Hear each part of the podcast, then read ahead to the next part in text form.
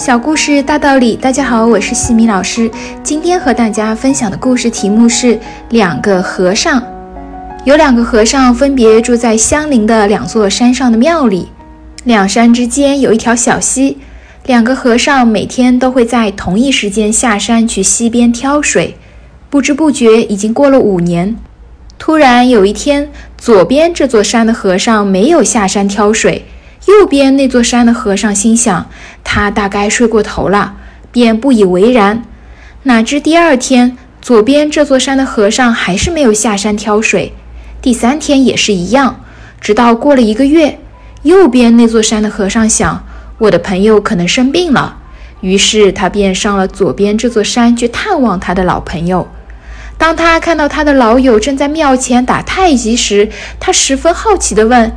你已经一个月没有下山挑水了，难道你不喝水吗？左边这座山的和尚指着一口井说：“这五年来，我每天做完功课后都会抽空去挖这口井。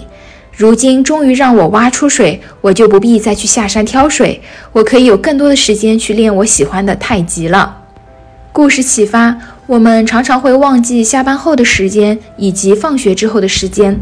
挖一口属于自己的井，培养自己另一方面的实力，这样在未来，当我们年纪大了，我们依然还有水可以喝，而且还能喝得很悠闲。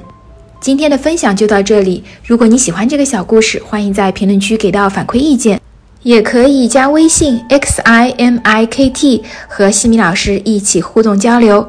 感恩你的聆听，我们下次见。